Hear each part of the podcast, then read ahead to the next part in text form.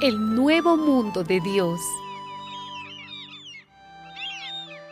Después vi un cielo nuevo y una tierra nueva, porque el primer cielo y la primera tierra habían dejado de existir y también el mar.